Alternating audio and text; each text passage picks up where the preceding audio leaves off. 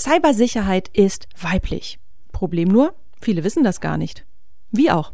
Es wird ja viel zu wenig darüber geredet. Das wollen wir ändern. Und deshalb machen wir bei Mind the Tech ein bisschen Platz und schaffen Raum für Gespräche mit Frauen, die jeden Tag ihren Beitrag dazu leisten, die Cyberwelt ein kleines bisschen sicherer zu machen. Ob in Verwaltung, Politik, Wirtschaft oder Lehre, sie alle leisten Großes. Und das wollen wir sichtbar machen. Im Gespräch wollen wir erfahren, was sie antreibt, wo sie herkommen und wo sie hinwollen. Warum wir das tun? Weil eine diverse digitale Welt im wahrsten Sinne des Wortes diverse Geschichten braucht. Und genau diese wollen wir hier erzählen, beziehungsweise erzählen lassen von denjenigen, die sie prägen. Von Frauen für Frauen und all jene, die es interessiert. In diesem Sinne herzlich willkommen bei der Liga der außergewöhnlichen Cyberfrauen.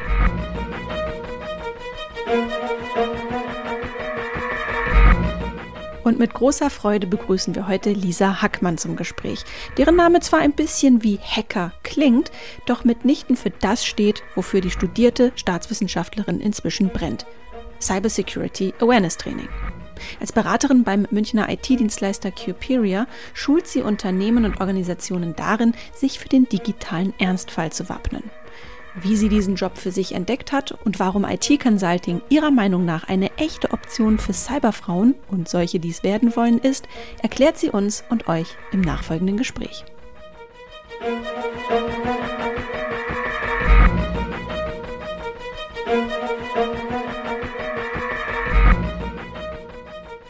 Liebe Lisa, hi.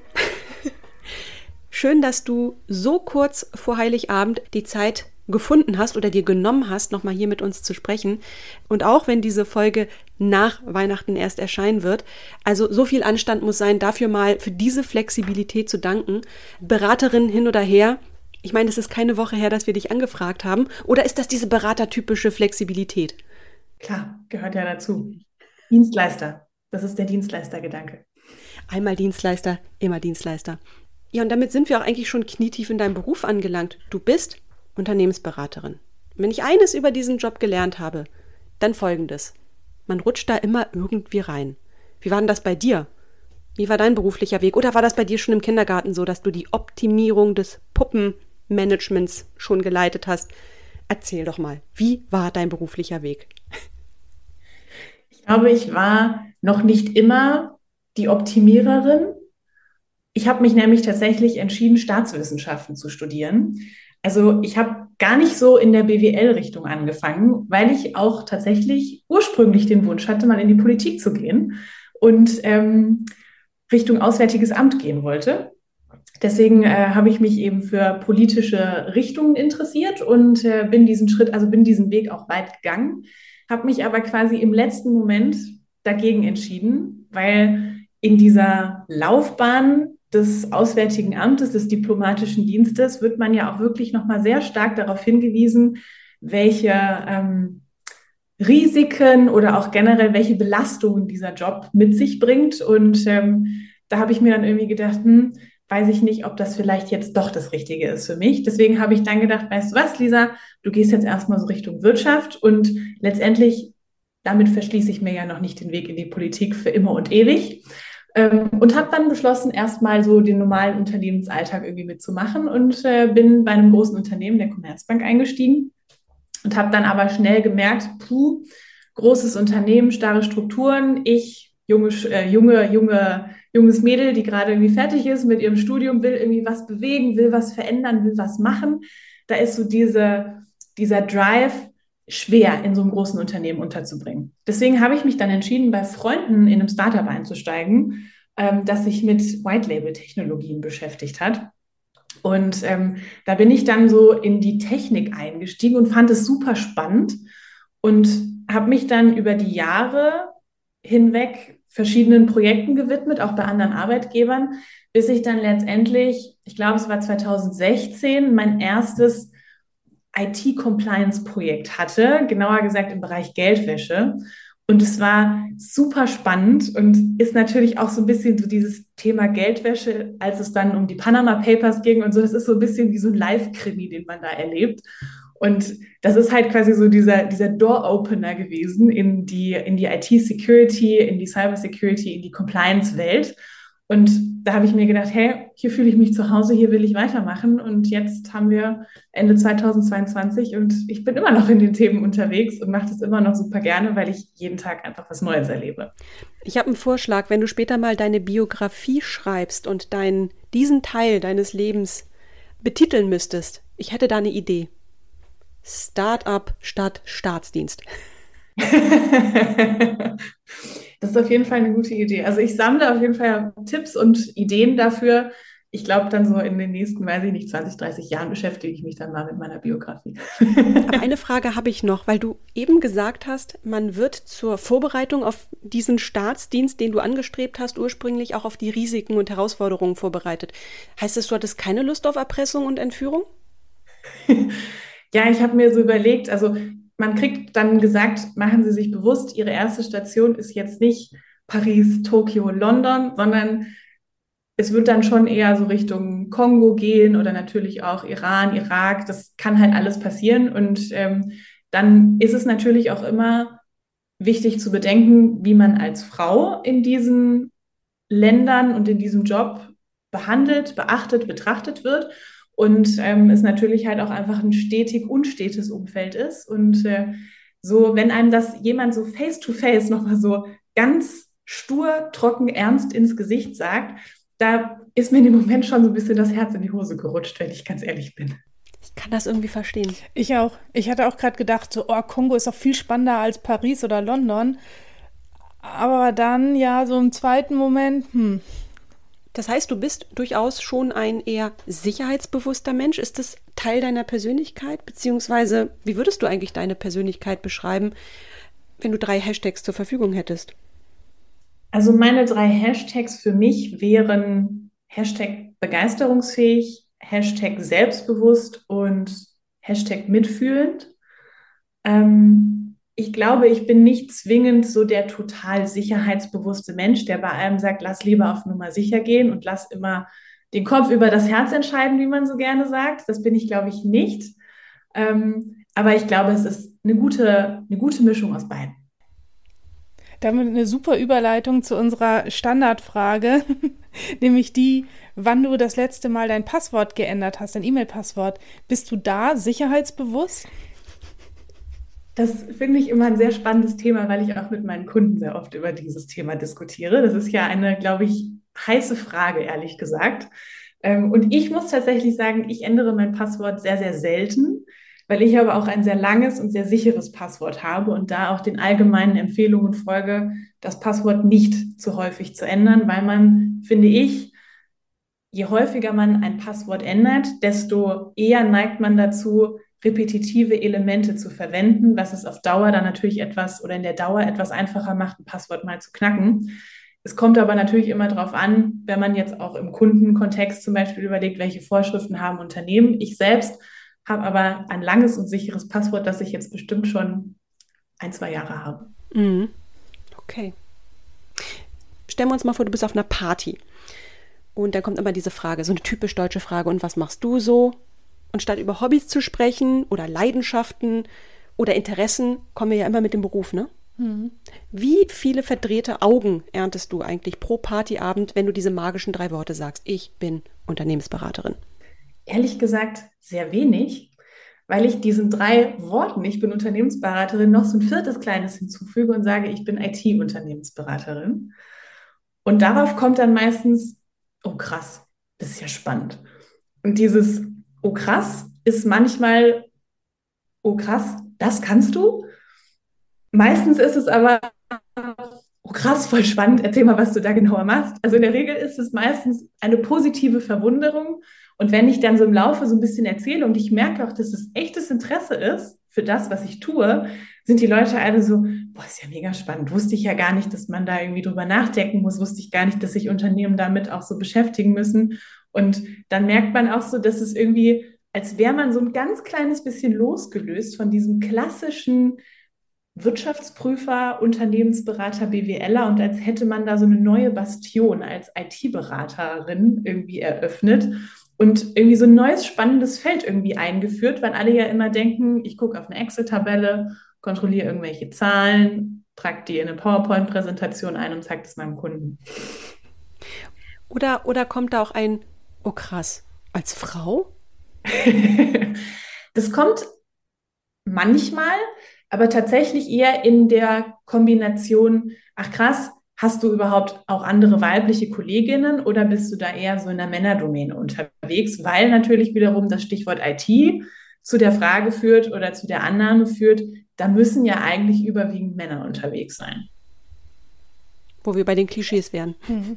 Absolut, ja. Ich glaube, es gibt ja echt einige Klischees, die so das Beratertum irgendwie umfassen. Und wenn ich so über Klischees nachdenke, was irgendwie das, das, diese, diese Beraterwelt, diesen Berater-Lifestyle irgendwie ausmacht, ähm, ist irgendwie so eben das, was ich gerade schon ein bisschen angedeutet habe, dass man ja häufig sagt, so, ja, die Unternehmensberater, das sind alles irgendwie eingebildete BWL-Schnösel. So, die mit ihren Lackschüchen und ihrem Maßanzug und so in die Unternehmen reinlaufen und äh, sagen, dass sie alles besser wissen. Und ich muss sagen, ja, ich habe auch diese Stereotypen getroffen in meinem Berufsalltag bei meinen Kunden. Ähm, ich muss aber sagen, auch die haben natürlich, also die haben auch eine riesige Expertise, die haben viel Erfahrung und kommen auch so aus diesen, ich sage immer so diesen 2000er Boomer-Jahren, wo natürlich viel passiert ist an der Unternehmensberaterfront und die da ja auch viel mitgenommen haben. Ich merke aber auch ganz stark, vor allem bei meinen eigenen Kolleginnen und Kollegen, dass wir so diese, diese ähm, wie soll ich das sagen, diese Lifestyle-Beraterwelt so ein bisschen verlassen und natürlich auch bedingt durch die Pandemie, durch Corona, durch Homeoffice, dass jetzt keiner mehr da irgendwie in dem Maßanzug auftaucht, sondern viele auch einfach inzwischen auf Sneaker und die Chino umsteigen. Und ich auch sehr häufig merke, dass es bei den Kunden so auch echt gut ankommt, weil die sagen, hey, du bist ja voll locker drauf, mega cool, lass uns das entspannt angehen. Und wir sind auf einer Augenhöhe, wir machen, wir ziehen beide alle am gleichen Strang, wir wollen für uns das beste Ergebnis. Und dann ist am Ende, glaube ich, auch die Garderobe nicht mehr ganz so wichtig. Mm, ich glaube, ein weiteres Klischee, was die Beratung mit sich bringt, ist ja auch das Thema lange Arbeitszeiten und wenig Freizeit. Ähm, da muss ich sagen, das kann ich auf jeden Fall widerlegen. Ich merke zumindest in meinem Umfeld, dass es den Arbeitgebern viel wichtiger wird, auf das Thema Work-Life-Balance zu achten. Vor allem, weil man einfach merkt, dass wenn die Mitarbeitenden ausgeglichen sind und auch noch Zeit haben, ihren Interessen nachzugehen, viel motivierter sind zu arbeiten und auch viel mehr Lust haben zu arbeiten. Und natürlich sind wir als Berater Dienstleister. Das heißt so ein bisschen, da kommt ja auch das Dienen und Leisten mit, wie ich immer so gerne sage. Und es ist natürlich schwer, immer so sagen zu können, hey, 16.30, 17 Uhr, ich lasse jetzt meinen Stift fallen, ist mir egal, was passiert. Das geht natürlich nicht immer, das ist klar. Aber ich sage auch immer, wenn man eine Begeisterung für das hat, was man tut, dann ist es nicht so schlimm, wenn man doch noch mal bis 18, 19, 20 Uhr arbeiten muss. Aber ich habe es noch nie erlebt, dass jemand sagt, Lisa, vor 22 Uhr verlässt du diesen Schreibtisch nicht. Also das kenne ich nicht und ich bin auf jeden Fall auch wirklich guter Dinge, dass dieses Klischee sich langsam, aber sicher auch auflöst und wir sagen, dass das nicht der Kern einer Unternehmensberatung ist, weil ich leiste ja nicht, indem ich 12, 13 Stunden am Stück arbeite, sondern ich kann auch gute Arbeit in acht Stunden machen. Ja, und darüber hinaus, also gerade wenn man viele Überstunden macht, da kommt ja auch nichts Gutes mehr bei, bei rum. Die Konzentration lässt ja auch irgendwann nach und meistens musst du dann am nächsten Tag alles normal machen, was du in diesen bescheuerten Überstunden in der Nacht so verbrochen hast. Voll, total. Deswegen glaube ich auch, dass man mit einer kürzeren Zeit produktiv arbeiten meistens mehr erreicht, als wenn man jetzt ewig lange an einem Thema brütet. Und häufig sagt man ja auch, ne, irgendwann braucht der Kopf einfach mal Erholung und dann ist man danach auch viel frischer und kann wieder auch besser weiterarbeiten. Und ich glaube, noch ein weiteres Klischee, was auch im Raum steht, ist auf jeden Fall dieses Thema, dass Unternehmensberater so überwiegend so Strategien und ihre Slides so im stillen Kämmerchen bauen und irgendwie so jeder macht so sein eigenes Ding und den ganzen Tag gucke ich eigentlich nur auf PowerPoint. Und auch da, glaube ich, ist so ein bisschen Halbwahrheit im Sinne von PowerPoint gehört ja zum täglichen Werkzeug eines Beraters. Da führt kein Weg dran vorbei. Und ja, es gehört dazu, dass man ganz viel Slides baut, die der Kunde dann sehen möchte. Ähm, aber dieses im stillen Kämmerlein, finde ich, ist auch schon längst überholt in der Beraterwelt, weil auch hier ist klar, dass ein Team immer bessere Ergebnisse erzeugt als jemand allein. Und keiner muss irgendwo sich einschließen und 100 Folien bauen, sondern das ist Teamwork und ein gemeinsamer Austausch und da muss keiner irgendwas alleine machen. Und das für mich letzte, oder was heißt letzte Klischee, aber eines der brisantesten ist ja auch das Thema, dass die Branche keinen Platz für Familie und Kinderwunsch hat, wenn man als Frau in der Beratung ist.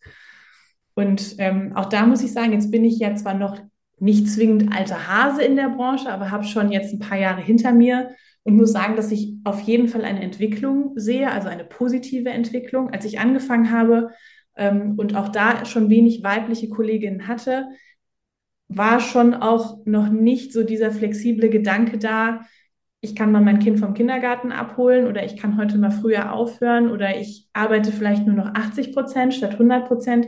Das war schwer dass das irgendwie genehmigt wurde, weil man natürlich auch sehr, sehr viel unterwegs war als Berater. Da war ja noch die ganz normale Fünf-Tage-Woche, Montag bis Freitag unterwegs und ähm, mit Glück hast du ein Projekt zu Hause, dass du nicht reisen musst.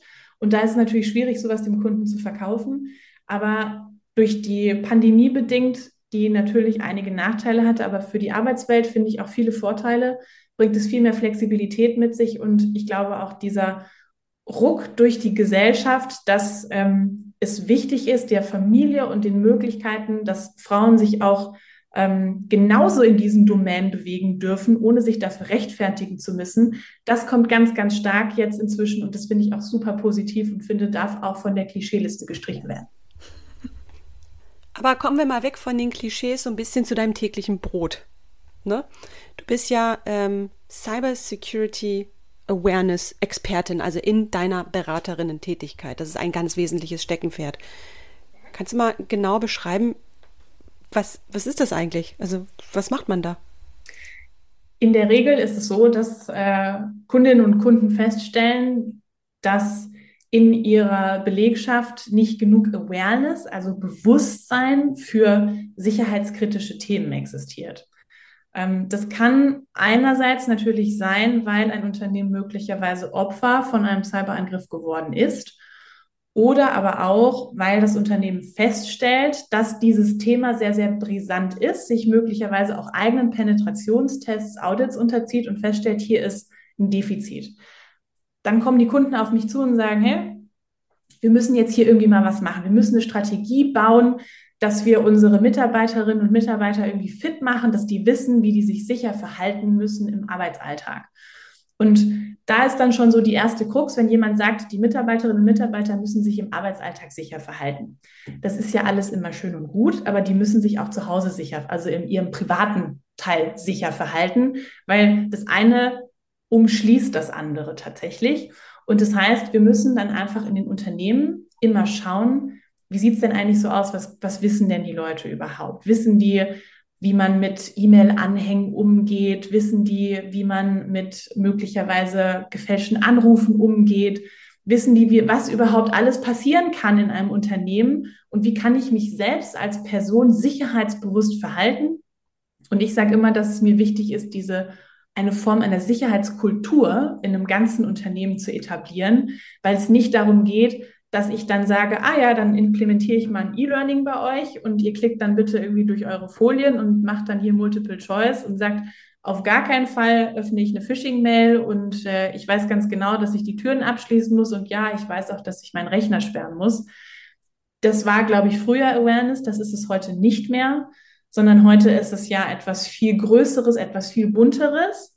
Es wird natürlich auch ganz stark durch die ähm, durch Behörden, durch Institutionen vorgeschrieben, dass ein, eine Sensibilisierung der Mitarbeitenden stattfinden muss. Und da versuchen wir natürlich in der Regel zusammen mit dem Management eine Strategie zu erarbeiten, wie wir mit welchen Mitteln, mit welchen Medien, mit welchen Handgriffen wir das alles erarbeiten können. Und dabei stellen wir natürlich auch sehr, sehr häufig fest, da kommt dann wieder die Beratermentalität um die Ecke, dass eben das ein kleiner Bereich ist, der aber häufig nicht reicht, dass man grundlegend etwas ändert. Und das ist ja heute, finde ich, vor allem die wichtigste äh, Komponente. Wir müssen grundlegend etwas ändern und nicht nur an einer ganz kleinen Stelle ein Rädchen drehen. Das macht für mich Awareness auch so besonders, ähm, weil es die Möglichkeit gibt, auf den Mitarbeitenden selbst zu schauen, weil in der Regel ist in einem Unternehmen sind ja nicht alle Manager oder alle Sekretärinnen. Also es gibt ja ganz viele verschiedene Rollen in einem Unternehmen. Das heißt, wir sind ja eine ganz homogene Masse, ähm, in der wir irgendwie uns bewegen müssen. Das heißt, ich muss immer mir die Mitarbeiter anschauen und das ist keine Schablone, wo ich sagen kann, oh, ich habe hier meine fertigen Slides, zeige ich dir, habe ich schon 20 anderen Unternehmen gezeigt, passt.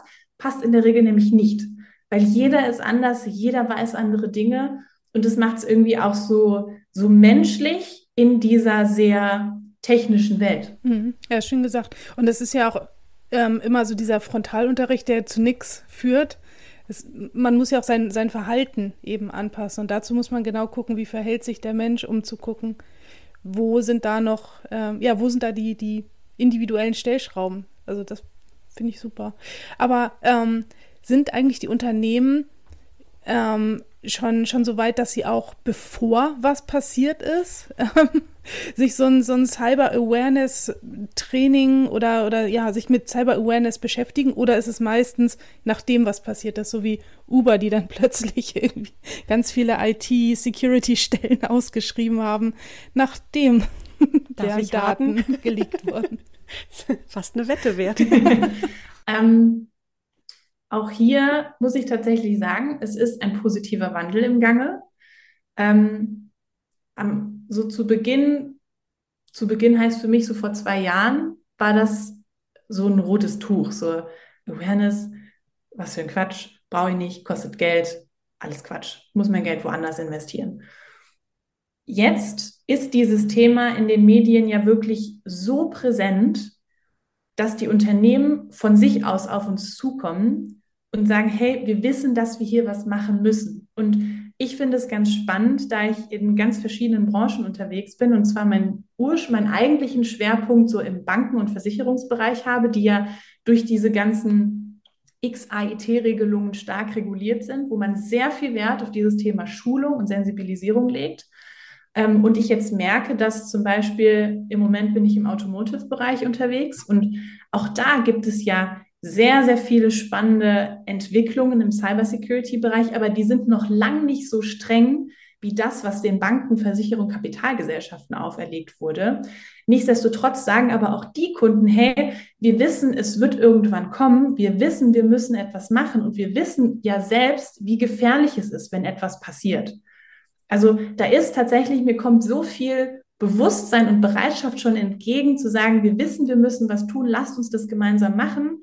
Und in welcher Ausgestaltung wir das natürlich tun, das schauen wir dann. Aber ich finde es sehr, sehr positiv, dass ich jetzt nicht mehr irgendwo stehen muss und verkaufen muss, warum ein Unternehmen das so dringend braucht, sondern die Unternehmen wissen es in der Regel schon. Ähm, du hast ja gesagt, ähm, das Thema hat extrem an Fahrt aufgenommen. Unter anderem natürlich auch wahrscheinlich durch die Berichterstattung oder weil einfach so eine, so eine Wahrnehmung, mehr Wahrnehmung da ist hat das auch so ein bisschen mit dieser ganzen Kritis-Debatte zu tun, die ja stark angewachsen ist, äh, allein in den letzten Monaten, wenn man mal diese Geschichten sich vor Augen führt, ähm, hier Gaspipeline, Angriffe auf die Deutsche Bahn. Hängt das irgendwie damit zusammen? Wo kommt denn das her, dass die Awareness bei den Unternehmen sozusagen gestiegen ist, ein Awareness-Training bei euch zu buchen? Ähm, ich persönlich glaube, es ist die Betroffenheit, die die Menschen, die Unternehmen aufrüttelt, zu sagen, wir müssen etwas tun. Weil jetzt vor eben ein, zwei Jahren war vieles noch abstrakt. Wir wissen, dass große Unternehmen angegriffen wurden, auch erfolgreich angegriffen wurden, aber diese Tiefe oder die, die, die Berichterstattung war noch gar nicht so ähm, on point sozusagen. Also man hat noch gar nicht so viel erzählt, was eigentlich alles passiert ist, bis dann auch ja Gemeinden angegriffen wurden, ganz kleine Unternehmen, die ja wirklich ganz, ganz, ganz schlimm wirtschaftlich getroffen wurden. Und ich merke das auch eben immer bei meinen Schulungen, wenn ich es erreiche, dass die die mir zuhören, persönlich betroffen sind von dem, was da passiert. Und das sind wir, glaube ich, im Moment durch diese Kritis-Bewegung, durch die Pipelines, dass wir sagen, boah, krass, da passiert wirklich jetzt, passieren echt schlimme Sachen und wir müssen was tun, weil wir jetzt alle auf dem Radar sind und diese Mentalität, ah ja, mir passiert da schon nichts, ich bin ja viel zu klein und unbedeutend, ich finde, die rückt ganz, ganz stark in den Hintergrund, einfach weil die Zeiten im Moment auch schwer sind für alle und unsicher. Also ich finde ja diese Awareness-Trainings super spannend, ne? Ähm, weil man da ja dann auch wirklich so im Training ist und eben nicht nur diesen, was du ja vorhin auch sagtest, so einen Multiple-Choice-Test äh, hast. Ähm, kannst du mal erklären, was man genau in, in so einem Training macht? Ja, nimm uns mal mit in so ein ja. Training. Klar, kann ich gerne erklären. Ähm, und es ist ja auch, muss man ehrlich sagen, es ist ja nicht nur ein Training, was ich mache, ne? sondern es ist ja sehr, sehr viel Vorarbeit, die bedeutet, was ist überhaupt schon da? Was müssen wir vielleicht vorher analysieren? Was müssen wir vielleicht aufarbeiten? Ähm, wie können wir die Mitarbeiter in verschiedene Zielgruppen einteilen, damit wir denen ja auch entsprechend passendes Wissen zuordnen können? Weil es nutzt ja nichts, wenn ich einem Entwickler absolutes Basiswissen vermittle, der schaltet nach zehn Minuten ab und sagt, habe ich keinen Bock auf den Kram. Und wenn ich jetzt aber quasi den Angestellten in einem Unternehmen erzähle, wie man jetzt irgendwie einen sicheren Code programmiert, dann sagen die halt auch, okay, habe ich jetzt auch irgendwie den Anschluss verloren. Das heißt, ich muss ja gucken, was, welche Info braucht welche Zielgruppe. Das ist schon mal sehr wichtig. Und danach muss man sich ja auch überlegen, welches Format passt für welches Wissen. Da haben wir nämlich festgestellt, oder beziehungsweise die Forschung hat auch festgestellt, dass wir Menschen uns in unterschiedlichen Formaten verschiedene Wissensbereiche besser merken können. Das bedeutet, dass wir zum Beispiel so Grundlagen wissen, also sowas wie Zahlen, Daten, Fakten, das können wir uns viel besser in so Präsenzveranstaltungen merken, wenn vor mir jemand steht, der mir erzählt, also Informationssicherheit bedeutet das und das, Datenschutz ist das und das, das sind die wichtigsten Grundlagen, die ihr euch merken müsst. Und dann gibt es wiederum aufbauendes Wissen, was das quasi dann vertieft. Und dieses Wissen kann man sehr, sehr gut in zum Beispiel E-Learnings verankern, wo man dann heute inzwischen ja total fancy Sachen machen kann, wo man sich so an wie in so einem Computerspiel irgendwie so durchhangelt mit so Gamification-Effekts, wo man so von Level zu Level springt. Vor allem, weil man eben festgestellt hat, dass jeder Mensch auch unterschiedlich lernt. Und gerade dieses Awareness-Wissen ist repetitives Wissen. Das kann ich nicht nur einmal machen, das muss ich fünfmal machen, das muss ich zehnmal machen, das muss ich immer wieder machen. Das hört niemals wieder auf. Das heißt, es gibt den Typ, der sich bei einem Mal alles total gut einprägen kann und weiß Bescheid. Es gibt aber auch denjenigen, der sagt, boah, ich würde es mir vielleicht doch gerne noch zwei, dreimal für mich selber durchlesen. Ich muss es nochmal sacken lassen. Und dafür sind diese unterschiedlichen Wissensformate sehr, sehr gut und sehr, sehr wichtig. Und auch, dass man sagt, wir machen mal einen Workshop, wir machen mal ein Bootcamp. Wir sind in kleinen Gruppen unterwegs, in denen ihr euch persönlich austauschen könnt, weil auch durch Corona ist klar geworden, dass den Mitarbeitenden sehr häufig dieser persönliche Austausch fehlt. So über Teams oder so traut man sich oft nicht, dann noch eine Frage zu stellen, wenn man irgendwie mit 100 Leuten in so einer Teams-Schulung ist. Wenn ich aber so mit 20, 30 Leuten einen Workshop mache, dann entsteht da plötzlich so eine ganz eigene Dynamik, wo die Leute dann miteinander arbeiten. Und genau das wollen wir ja auch, dass die Unternehmen erreichen, dass die Mitarbeiter so eine positive Dynamik entwickeln und sagen, hey, wir haben es total verstanden und wir wollen jetzt diese Sicherheit in unserem Unternehmen selber weiterentwickeln. Und das ist ja das, was wir rauskitzeln wollen und nicht unbedingt, dass wir uns am Ende auf die Fahne schreiben, jo, ich habe deinen Mitarbeitern jetzt beigebracht, wie die ein sicheres Passwort erstellen das ist ja nicht das, was Awareness bezwecken will. Ganz kurze ergänzende Frage dazu. Gibt es so bestimmte Muster bei den KundInnen, die zu euch kommen? Also welche Branchen stechen da besonders hervor, haben sehr viel Nachholbedarf oder würdest du sagen, nee, es ist alles vom ähm, IT-Unternehmen, dem man per se erstmal unterstellen würde, die sind da schon ganz gut aufgestellt, bis hin zu, oder ist es eher so das tradierte Unternehmen, das da noch Aufholbedarf hat? Also wie ist da so die Nachfrage je, je Branche? es ist querbeet. Also man kann tatsächlich nicht sagen, dass es irgendeine Branche gibt, die verstärktes Wissen irgendwie nachfragt. Ähm,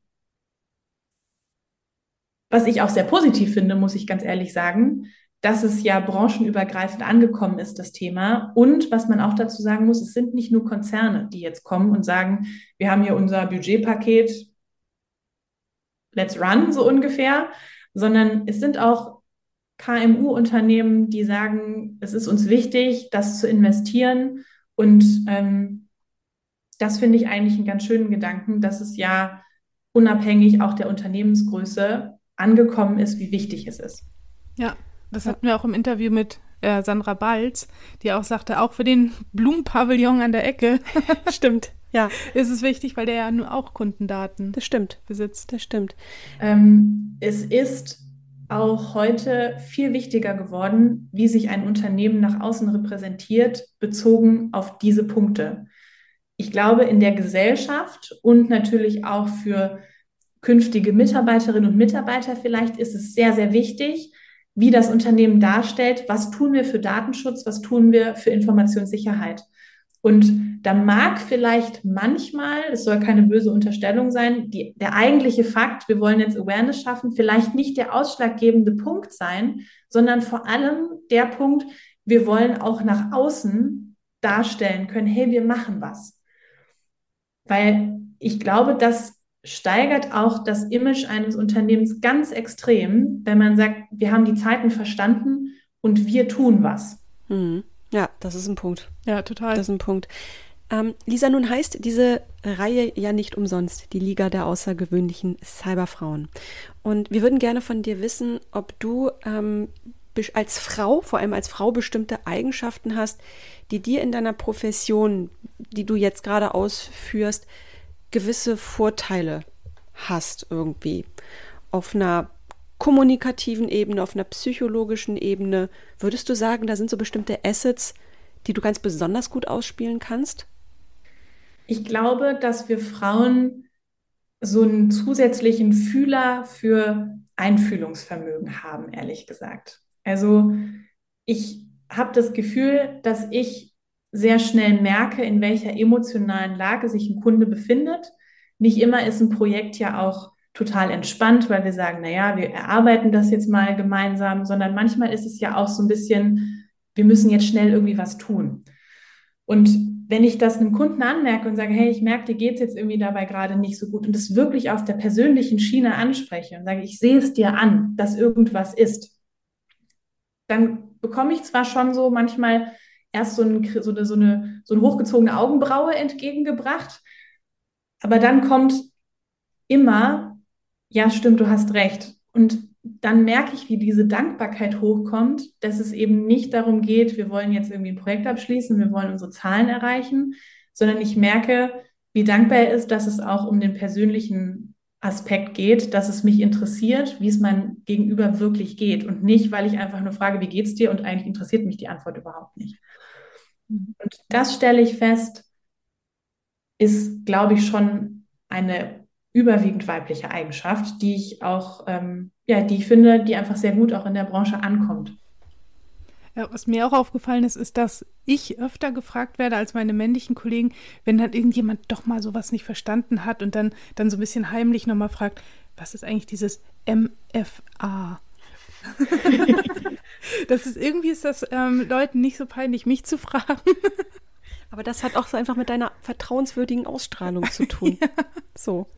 Vielleicht. Ja, aber da sind wir beim ich Faktor glaube wirklich, dass es so ist, dass äh, das, was du auch sagtest, ne, dass man sich traut, auch nochmal nachzufragen, dass man vielleicht auch möglicherweise Wissenslücken damit ja auch preisgibt ne, und man sich dadurch ja auch selbst verletzlich macht und dieses, ähm, dieses natürliche und offene Umfeld finde ich ähm, dann sehr angenehm tatsächlich, dass dadurch entsteht. Und ähm, jetzt mal so in die Zukunft geguckt für unsere kommende Generation an, an Cyberfrauen. Ähm, welchen Tipp hättest du gern vorab gehabt, um ja, um, um in diesem Berufsfeld zu arbeiten, also gerade wenn es um Cybersicherheit geht oder auch IT-Consulting. Und ähm, ja, was ist so dein, dein Ratschlag für die junge weibliche Generation da draußen? Ähm, mein Ratschlag wäre tatsächlich Netzwerk, Netzwerk, Netzwerk. Ähm, als ich in das Berufsleben gestartet bin, war ich so der Typ, der gesagt hat, ich komme alleine klar. Ich kann mir meinen Weg irgendwie bauen. Ich finde das, wo ich hin will. Und wenn mir jemand Stein in den Weg legt, dann kriege ich das auch hin, die alleine wegzuräumen. Ich habe aber mit der Zeit festgestellt, dass es ein sehr, sehr harter Weg ist, den, dass man den alleine gehen muss und es viel einfacher ist, wenn man es schafft, in seiner beruflichen Laufbahn sich ein Netzwerk zu schaffen, sich Unterstützerinnen und Unterstützer sucht und ähm, gemeinsam diese Steine wegräumt, weil diese Steine kommen immer. Das ist, glaube ich, jetzt nichts Negatives oder Positives, aber es gehört dazu. Und man lernt ja in seiner beruflichen Karriere auch mit dem umzugehen, was einem entgegengebracht wird. Ich habe neulich ähm, einen Artikel gelesen von einer bekannten Headhunterin, die hat das berufliche Umfeld, das einem in seinem Leben begegnet, in vier Kategorien eingeordnet. Nämlich, dass es den Kollegentyp Opportunist gibt, den Kollegentyp Nahkämpfer, den Kollegentyp Meuchelmörder und den Kollegentyp ähm, Buddy. Das ist super düster irgendwie, aber ehrlich gesagt, ich habe da einen Moment drüber nachgedacht und muss sagen, ich habe schon all diese Typen getroffen und es ist einfach so wichtig, dass man sich diese Buddies um sich schaut. Und ich habe glücklicherweise überwiegend Buddies getroffen. Aber deswegen ist es auch mein Tipp an eine neue Generation, schafft euch dieses Netzwerk, weil dann wird vieles einfach einfacher. Und ich glaube, wir dürfen uns einige Sachen gerne einfacher machen. Super geiles Schlusswort, muss man an der Stelle sagen. Damit steigen wir doch gerne aus. Ja, vom Staatsdienst zum Startup, zum Cyber Awareness Training. Das, liebe HörerInnen, war Lisa Hackmann. Vielen, vielen Dank. Das war schön. Ich danke euch. Hat super viel Spaß gemacht.